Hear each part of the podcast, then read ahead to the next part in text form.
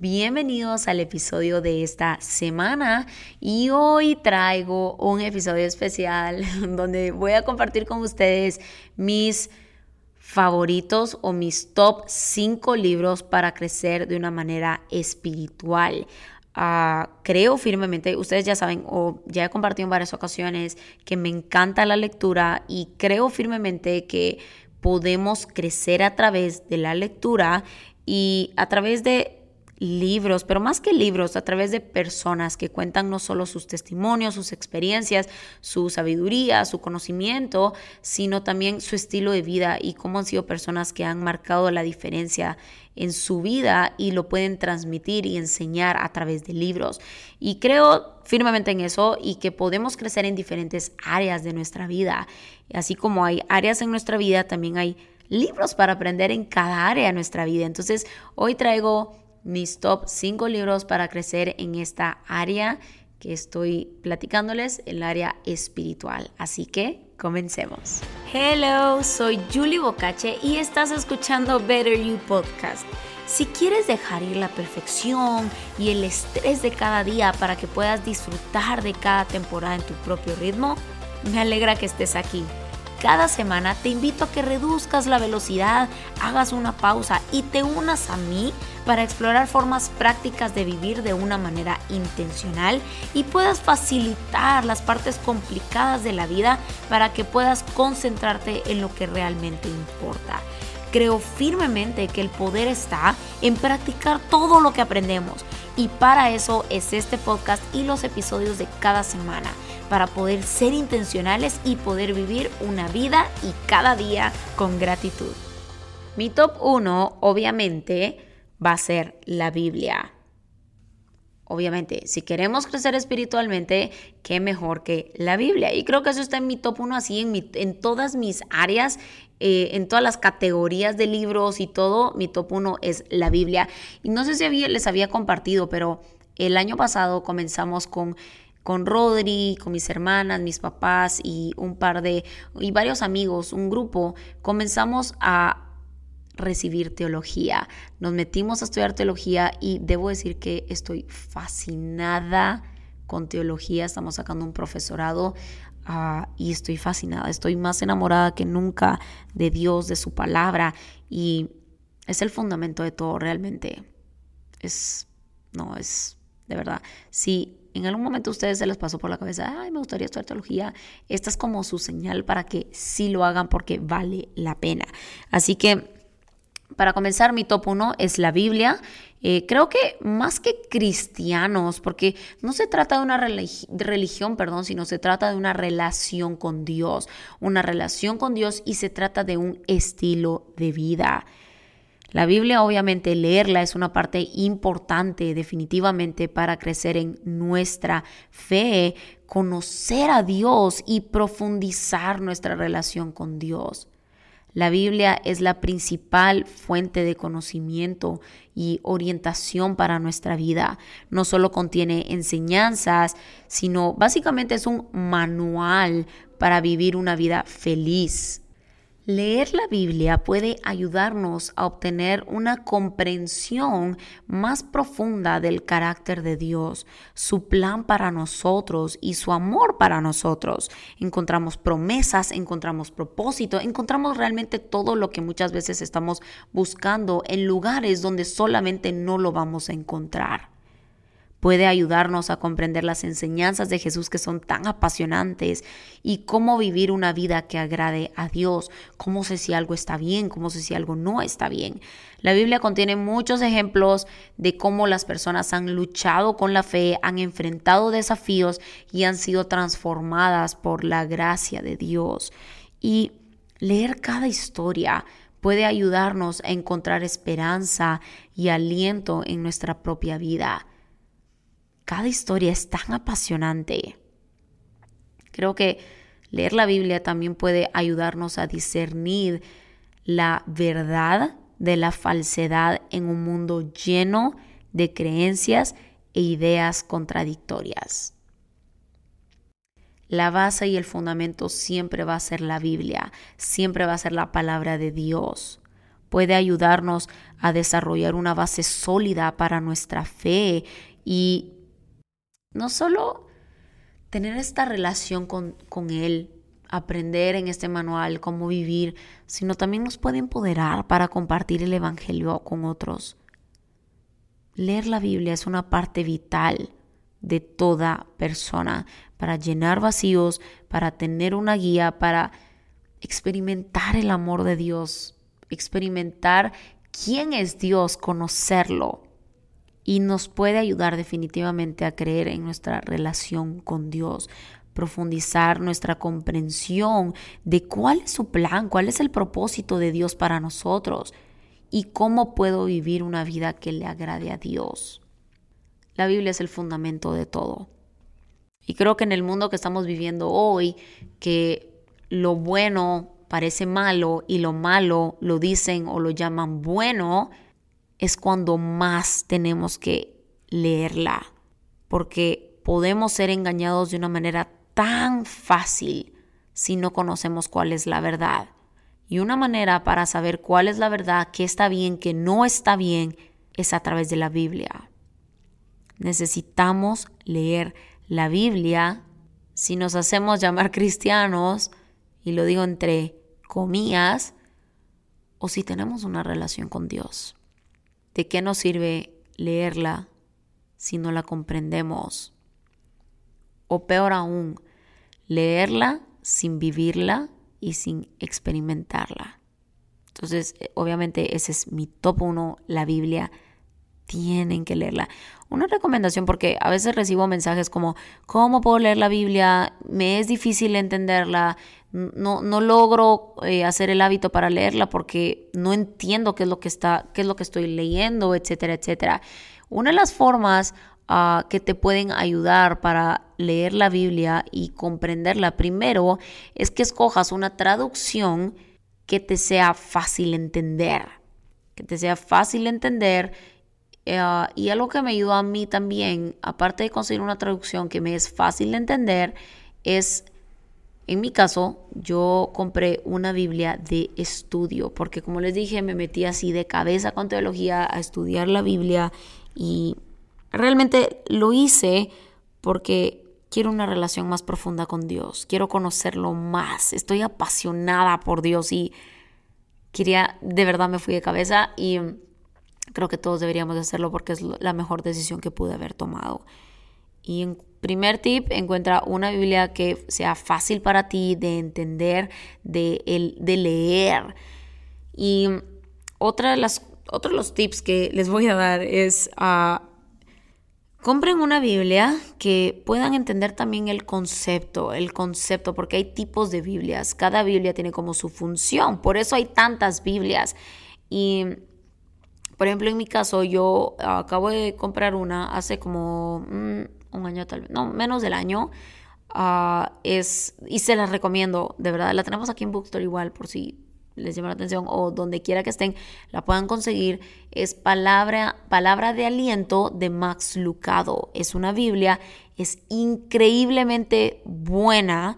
Uh, es, ese estudio, es para estudiar la palabra. Entonces, cuando lees un versículo, te enseña el concepto, cuál es el contexto, qué mensajes claves hay, eh, qué nos quiere decir con esto y podemos entenderla de una manera diferente, desde otra perspectiva.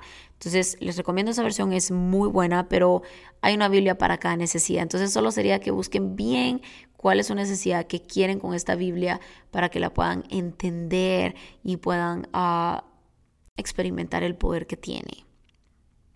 Mi top 2 libro para crecer es Amar a la gente que es difícil de amar.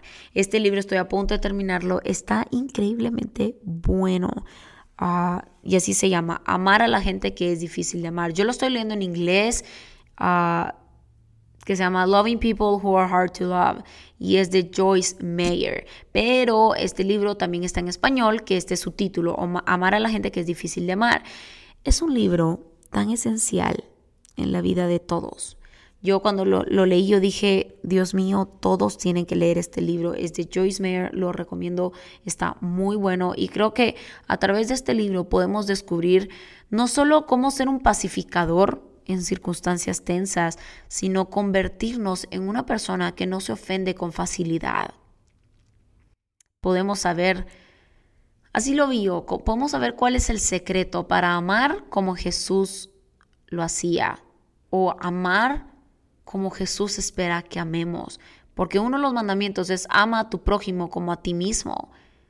Pero creo que no lo realizamos, o sea, lo identificamos, decimos, sí, amar a mi prójimo como a mí mismo, pero creo que no dimensionamos qué conlleva amar a nuestro prójimo como a nosotros mismos.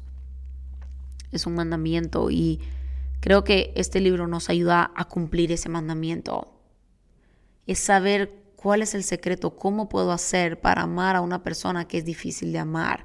Amar a una persona como Jesús quiere que amemos a esa persona. Amar a una persona cuando parece imposible poder amar a una persona. Se los recomiendo, es extraordinario el libro, léanlo. No les quiero contar más porque la idea es que lo lean. Ahora, el, mi top 3 es Perdona lo que no puedes olvidar. Este libro es de Lisa Terkerst. Eh, se escribe Terkeurst. Lisa Terkeurst. Es extraordinario. También lo estoy leyendo en inglés. Ya saben que me he mencionado algunas veces que me encanta leer en inglés. Sí leo algunos en español, pero la mayoría, la mayoría son en inglés. Eh, se llama Perdona lo que no puedes olvidar de Lisa Terkerst. El título lo dice todo. Perdona lo que no puedes olvidar. Nos enseña ah, el principio del perdón. Voy a sacar un episodio sobre el perdón y ahí toco un poquito de lo que habla este libro, pero tienen que leerlo. ella habla de cuál es el principio del perdón, cómo Dios nos enseña que debemos de perdonar, porque perdonar no es perdono por mí, para yo estar bien. Eso no es perdonar. El principio del perdón es perdono porque Dios me perdona todo el tiempo y perdono por amor. Entonces, se los dejo para que lo lean porque es extraordinario. Mi top 4, este solo está en inglés, pero si leen en inglés es extraordinario también. Se llama When Less Becomes More. Es de Emily Lay. Emily Ley, L-E-Y. Es extraordinario. When less becomes more. literal, el título lo dice todo, cuando menos es más. Literalmente. Y creo que me encantó este libro porque habla de si estamos tan llenos, si supuestamente tenemos mucho ahora, si supuestamente lo, lo tenemos todo, ¿por qué nos sentimos vacíos? Habla de eso de estar conscientes, ser intencionales, de si vivimos en un mundo donde supuestamente tenemos todo, ¿por qué estamos tan vacíos por dentro? Emily toca varios temas que nos ayudan a ser intencional y nos motivan a poner en práctica para vivir con menos, porque a veces creemos que necesitamos más cuando en realidad ya tenemos demasiado. Y que podamos aprender a vivir con lo que realmente es importante también es de mis favoritos. Yo dije que estos son mis top 5 ahorita de mis favoritos.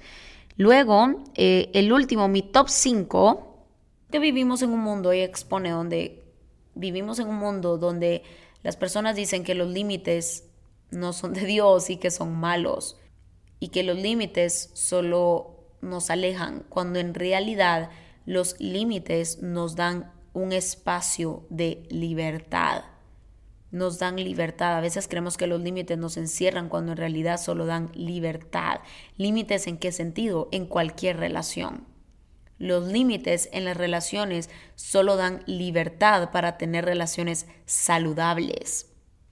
Y ella habla que Dios es un Dios de límites y que los límites son herramientas para tener relaciones saludables. Obviamente los límites se ponen por razones y para poder salvar una relación que a lo mejor está cambiando de rumbo o está como desbalanceándose, por decirlo así. Y despedidas necesarias, ella toca el tema que hay amistades incluso o relaciones que solo son por temporadas. No sé en qué momento pensamos que las relaciones y las amistades son para toda la vida. Y no todas son así. No todas las amistades, no todas las relaciones están hechas para toda la vida. Hay algunas que solo son por temporadas. Obviamente, hay otras que sí son para toda la vida. Yo tengo mis amigas, nosotras somos cinco amigas y nos conocemos desde que tenemos ocho años, desde chiquitas. Y hasta la fecha seguimos siendo mejores amigas. Y hemos ido por temporadas juntas, en mismas etapas. Entonces, obviamente hay casos que sí, hay personas que sí, pero no quiere decir que todas mis amistades son para toda la vida. Y a veces nos aferramos a una amistad que a lo mejor la persona ya cambió porque todos estamos cambiando constantemente y no todas las relaciones son para quedarse. Hay algunas que sí, aclaro, pero no todas son así. Hay algunas amistades que es mejor que se queden como recuerdos. ¿Por qué? Porque a veces las personas van cambiando. A veces cambian de rumbo, simplemente. O a veces comienzan a pensar diferente. Y no quiere decir que esté mal, solo cambiamos por temporadas y no tiene nada de malo. Tal vez antes tenías algo en común, pero resulta que ahora ya no. Y por eso la amistad pues ya no es la misma. Pero no quiere decir que esté mal o que tenga que ser para toda la vida una amistad o una relación. Entonces ella, enseña sobre eso. En su libro ella cuenta eh, la importancia de tener límites saludables y algunas despedidas que son necesarias. Fuimos creados para tener relaciones saludables, no tóxicas. Entonces, este es muy bueno si te cuesta poner límites, si te cuesta identificar todo esto que acabo de hablar. Es un libro que te recomiendo para crecer espiritualmente. Ella mete mucha palabra. De hecho, todos los libros que les recomendé hay mucha palabra en cada uno de ellos. Así que estos son mi top 5 libros favoritos hasta el momento para crecer de una manera espiritual. Espero que puedan verlos, puedan revisarlos o incluso que puedan animarse a leerlos. Son extraordinarios, han sumado a mi vida como no tienen idea. Así que espero que este episodio haya sido pues divertido, práctico, interesante o lo que sea. Eh, no sé, espero que les haya servido mucho y que se animen a leerlo Ah, incluso si saben que este episodio lo necesita escuchar alguien o cualquier otro episodio que puedan compartirlo también en sus redes sociales. Ah, y sin nada más que decir, nos vemos en los próximos episodios.